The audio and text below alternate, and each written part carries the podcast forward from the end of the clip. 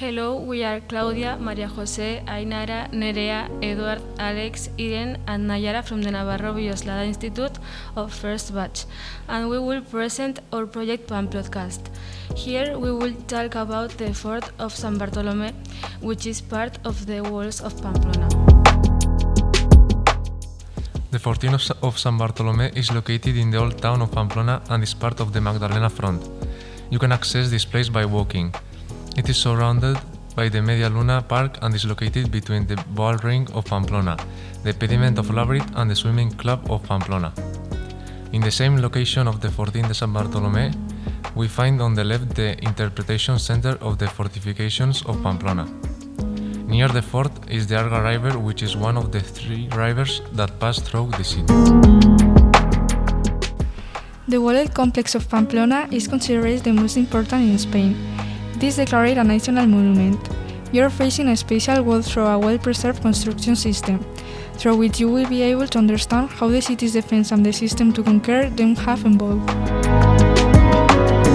This fort, or half moon, which has given its names to the gardens, was part of an ambitious project developed in 1726. At that time, Pamplona already had what could be considered a perfect defensive system, but this perfection was delayed to the extent that weapons were developed. Faced with the reality of new weapons and new offensive tactics, the fort was built to make it difficult for the besiegers to work and to provide troops with a safe place to protect them. Its buildings occupy the five bouts armor from the fort, as a strategic place within the walled area of the city.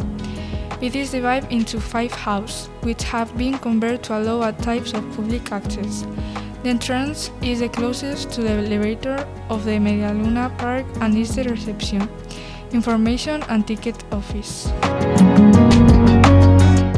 The Medialuna of San Bartolome became a place of external defense in 18th century. In a more technical way, its defense strategy explains the components and the function of the wall complex. Looking at the defensive elements later, they can be identified in the walls. The city walls greatly influenced the way of life of the inhabitants. Urban development was greatly affected until 1915. To understand the importance of this construction, it must be said that this space was an advanced defense of the city on the river, located high up. Today, it is at the end of the Media Luna Park, between the urban elevator and the pedestrian walkway on the Labrit slope.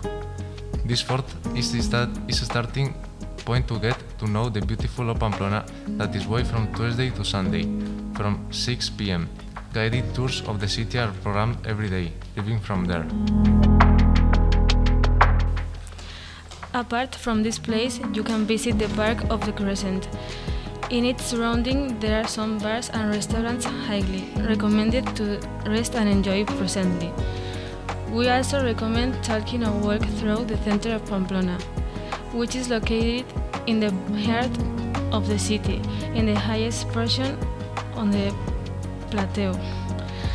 And in it are the main monuments of the city, a public square located in the center of the city. There are places with a very good atmosphere and wonderful corners and buildings to visit. For example, in Estafeta Street, there are many bars with a very good small portion and some pastry shops and shops with very good products. In the opposite direction to the bull is an elevator, by which when you go down, it advances down. If you go straight, there is a beautiful river with a ride different from the rest, called the Pasarela del Arga, which is also a place. Finally, in the same park in which the Fortin de San Bartolome is located is the monument of Sarasate, a tribute made in bronze to a well-known violinist from Pamplona. In conclusion, the fort of San Bartolome has been very important for Pamplona throughout the years. It has been used as a defense multiple times thanks to its elevated position. Nowadays, it's an emblematic monument for Pamplona because of its significance in history. With all of this, we finish this podcast. We hope you like it.